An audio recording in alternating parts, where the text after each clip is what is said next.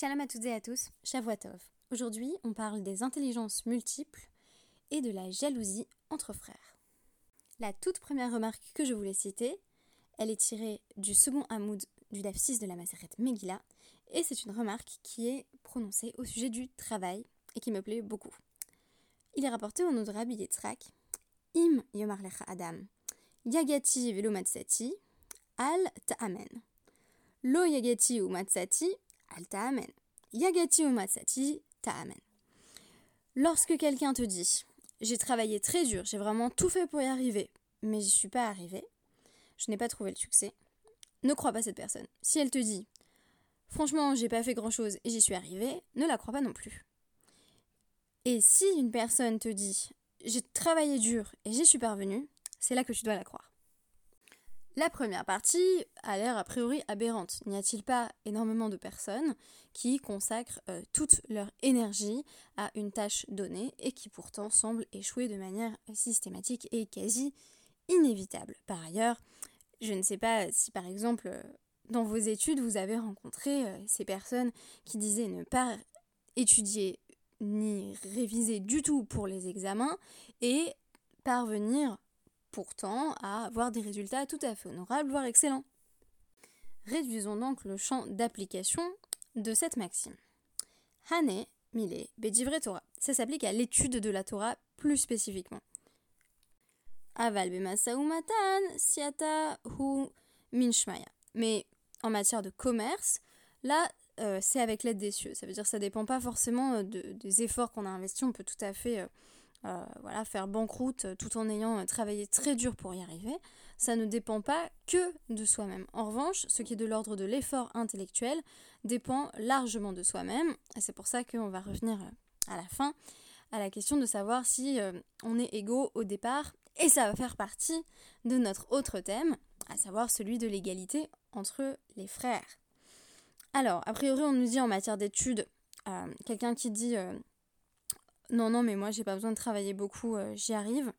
Moi j'ai souvent constaté que c'est aussi une personne qui va, euh, je sais pas avoir de très bonnes notes pendant un certain temps, puis voir son niveau euh, décliner, parce qu'on n'y arrive jamais très longtemps en se fiant seulement à ses talents.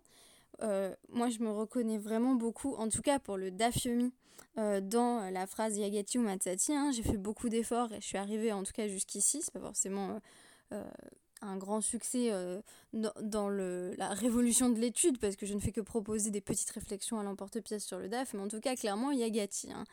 Euh, il y a eu des efforts euh, qui ont été fournis et qui m'ont permis d'y parvenir. Donc ça, c'est toujours en matière de Divrei Torah. Les Divrei Torah, lo, et là, les Chadodé. et même, on va aller plus loin dans la précision, quand on dit que cela dépend de soi finalement, en matière d'étude euh, de la Torah, euh, on parle euh, d'aller en plus en profondeur dans l'analyse. les chadodés, c'est en quelque sorte aiguiser sa compréhension de ce qu'on est en train d'étudier.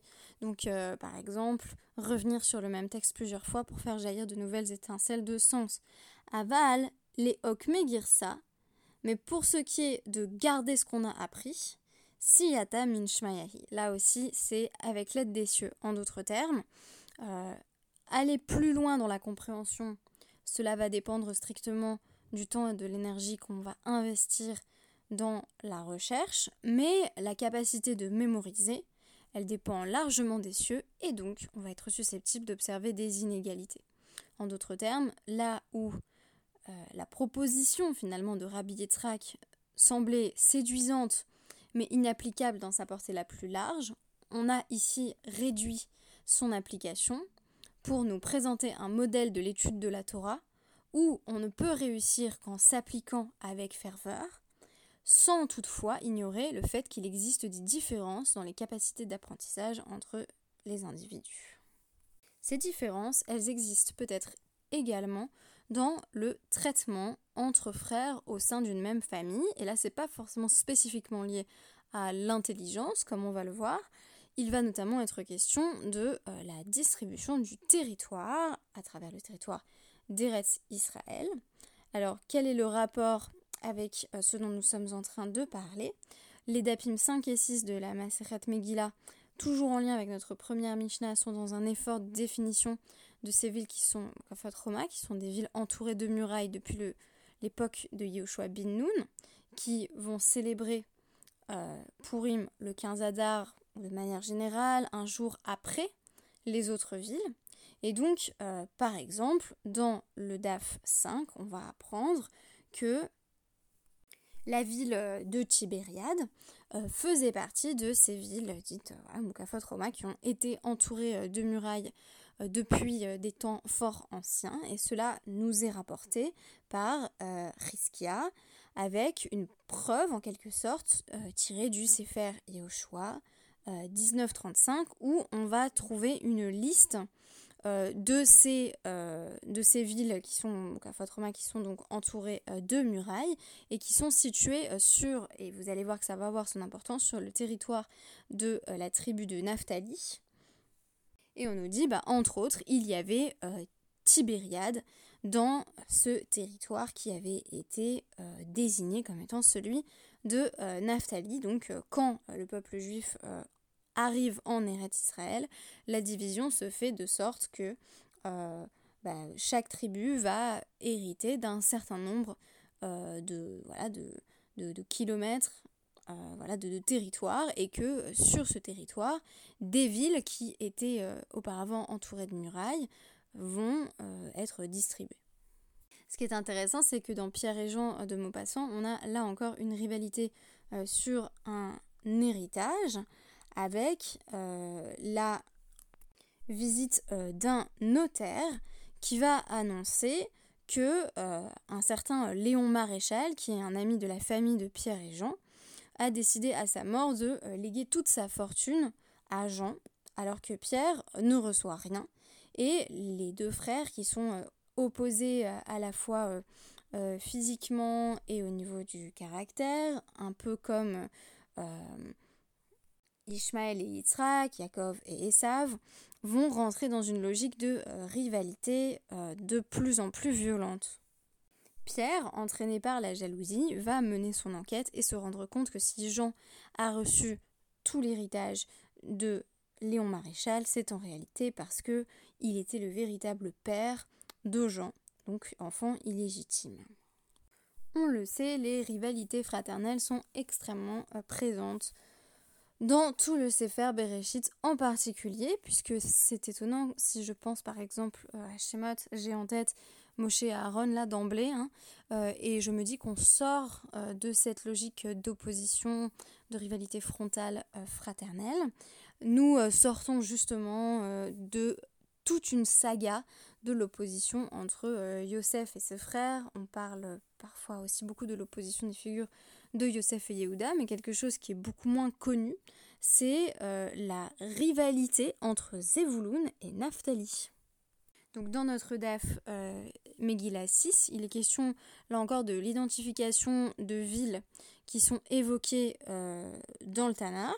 Et Zeira va nous dire, il y a une ville qui s'appelle euh, Kitron, et ça correspond à ce que à ce qui est aussi nommé la ville de Tsipori, parce que c'est une ville euh, qui, est citée, euh, qui est située pardon, dans, dans les hauteurs, donc sur une montagne, ports, de même qu'un oiseau se perche sur la branche. Euh, cette ville, Tipori ou Kitron, est en haut d'une montagne. Et on nous dit, est-ce que c'était pas justement sur le Belko Shel Zevulun Est-ce que c'était pas dans la, littéralement voilà, la portion de Zevulun, euh, partie de territoire qui lui avait été euh, attribuée? Et on apprend à ce moment-là, euh, Mitraem al Midotav Hava. Zevulun était envieux par rapport à la portion qu'il avait reçue, par rapport à sa mesure littéralement. il était plein de ressentiment. Bon, alors quand on dit Zevulun, on est en train de parler de la tribu de Zevulun, hein, par, par métonymie. Il s'agit de euh, la personne pour désigner la tribu entière. Chez Nehemar, d'où sait-on euh, que cette rivalité euh, a pris une ampleur colossale alors on nous cite un, un pasouk, donc cette fois-ci de Shoftim 5, 18. Zvulum am cheref nafsholamut. Zevulun était un peuple qui a mis sa vie en danger de mort. Mataam, pourquoi est-ce que, en gros, ils ont c'est une interprétation possible, hein, mais pourquoi est-ce qu'ils ont cessé de, tenir à la vie Pourquoi est-ce qu'ils ont eu l'âme si amère qu'ils ont souhaité la mort? Mishum des Naftali al Merome Sade. Parce que ils ont vu que Naftali avait hérité en gros des champs. Et ils ont été extrêmement jaloux parce que eux, c'est plutôt les montagnes qui leur avaient été attribuées. J'ai trouvé étonnante euh, cette euh, comparaison entre Zvulun et Naphtali, puisque d'habitude, euh, la tradition et le Midrash associent plutôt Issachar et Zevulun, avec cette idée d'une complémentarité entre Issachar, l'âne osseux, c'est-à-dire, on va dire en gros le juif de l'étude, et Zvulun, qui serait associé au voyage, qui irait vers l'extérieur. Ça va nous être confirmé d'ailleurs dans le DAF. Mais alors l'opposition avec Naphtali, elle va pas forcément euh, de soi.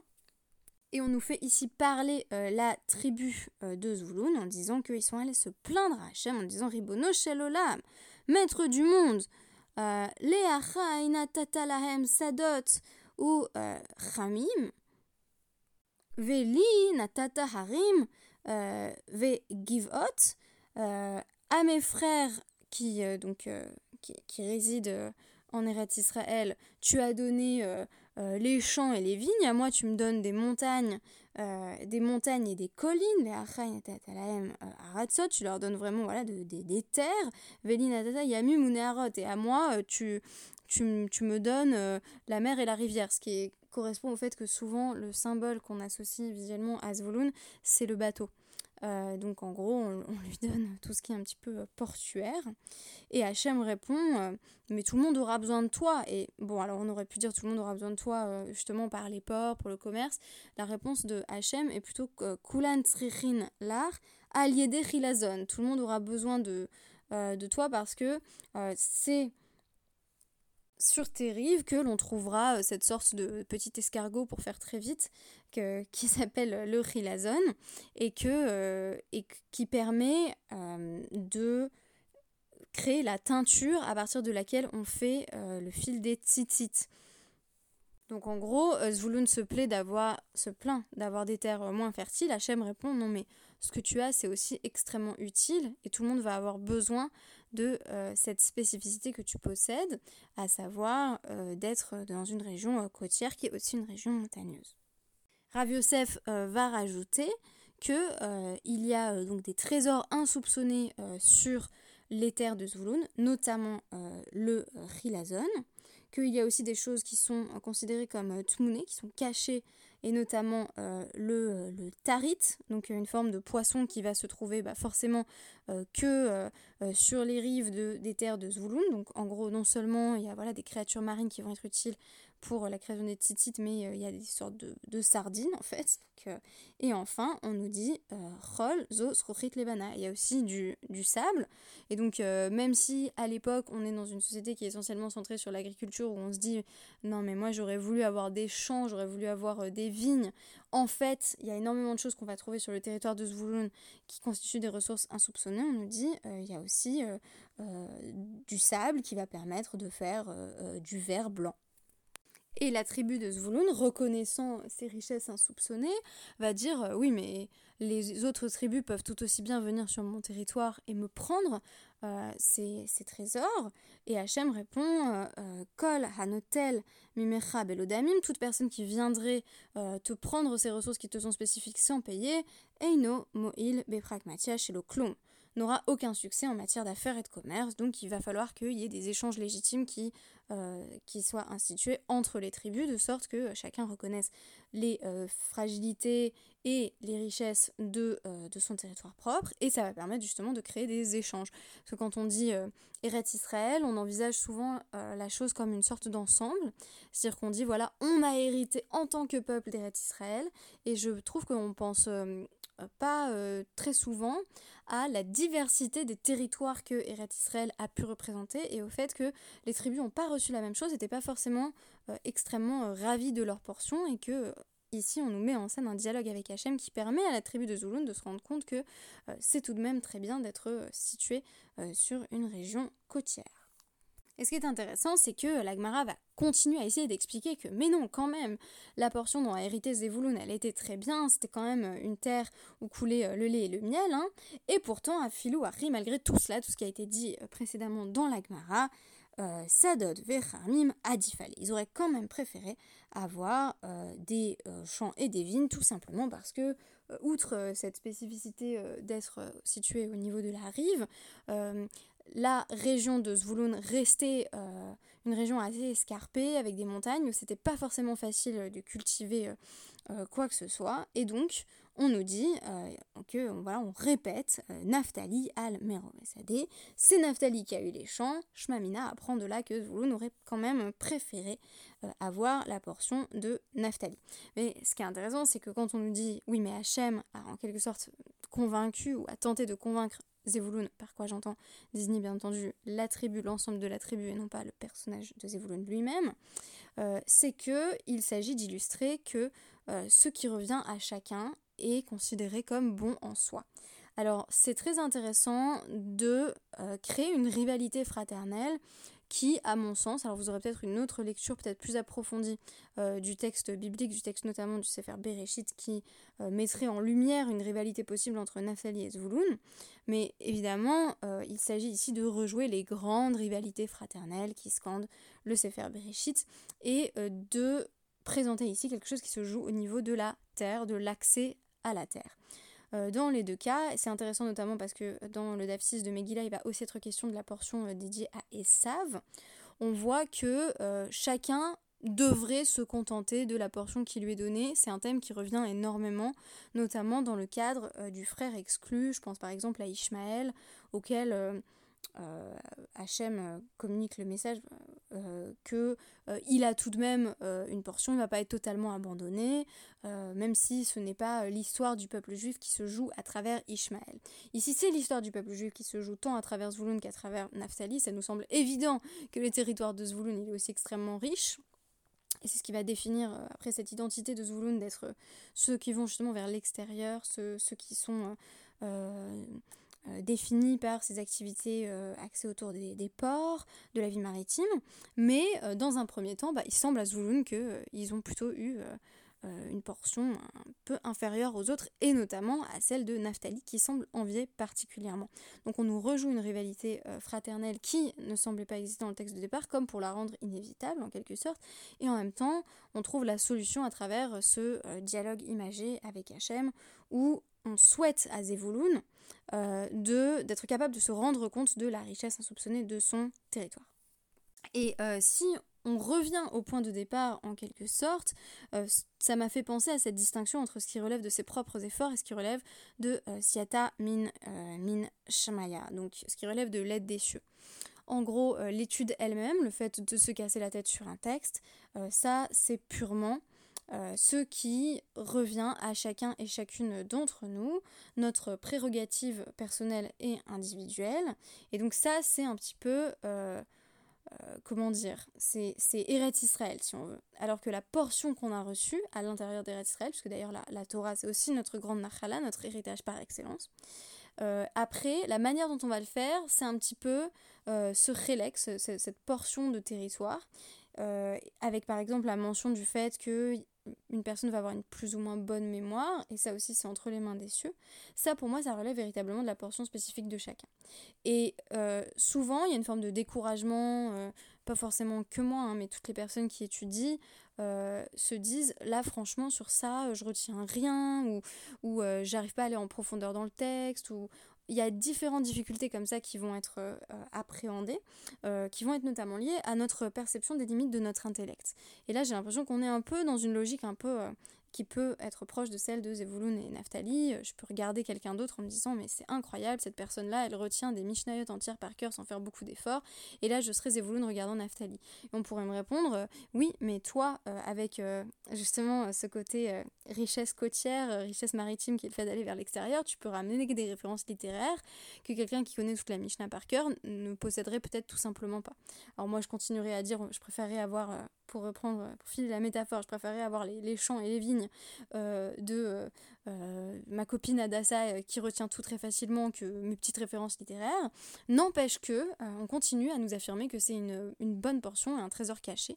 Je vous donne vraiment cet exemple, pas pour dire c'est merveilleux, j'ai une super culture qui me permet d'éclairer le Talmud, hein, mais plutôt pour dire qu'on devrait être sensible chacune et chacun à ce qui fait nos forces dans l'approche de l'étude, parce qu'autant il y a des choses qui ne sont pas entre nos mains, euh, donc euh, par exemple la capacité de, mémorisation, autant il y en a qui sont entre nos mains, et ça c'est notamment l'ardeur que l'on met à étudier et la capacité à reconnaître ce qui fait euh, nos forces et à les exploiter correctement dans le cadre du limoud. Merci beaucoup et à demain.